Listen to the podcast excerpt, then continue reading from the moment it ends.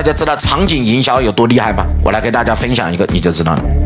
我有一次去杭州西湖，在，外婆家门口领了个号吃饭，一排号七百多号，我都快崩溃，正扭头就走，一个穿着过去红卫兵衣服的绿色军装的军人走过来，你好，您是想在这里吃饭吗？我说是，那你的号是多少？给我可以看一下吗？我把号也给他，先生你想早一点吃吗？我说当然想喽，他说没关系，我帮你安排一下。我说你来安排嘛，哎，为人民服务，一个牌子为人民服务。我说那多少钱呢？哎，不要钱。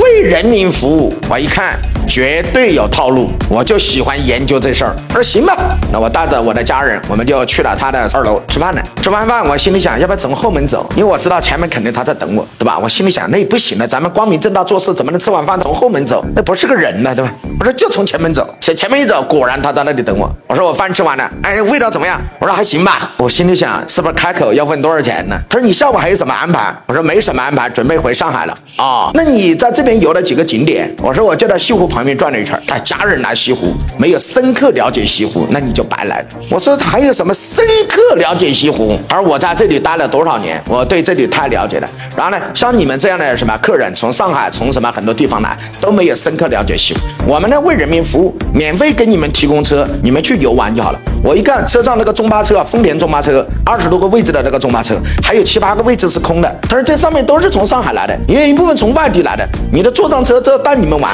我说那多少要钱呢？哎，不要钱，为人民服务。没听这个东西，我还真没见过，我就想把这个窗户揭开，我得上去，我就上车了啊，拉着我们去什么岳王庙，给我们解说深层次的岳飞的背后的故事，然后这个当地的人怎么来？哎，我觉得还有点收获。然后又把我们带了一个茶厂，然后我们就开始看到好多人在里面采茶，然后呢，大家也可以自动了解茶叶是怎么产生的啊，我们也去采，然后摘，摘完了还教我们什么怎么炒，手是怎么炒，那个怎么炒，炒完了怎么包，包完了之后怎么样？哇，我觉得这茶太好了，我买了七万多块钱，因为我觉得平时都是同学给我送东西，我从来没有给我好的财神同学送点东西，我觉得礼尚往来。平时也忙，我觉得这个茶叶啊，礼轻情意重。为什么？我自己摘的，我自己炒的，我自己包的。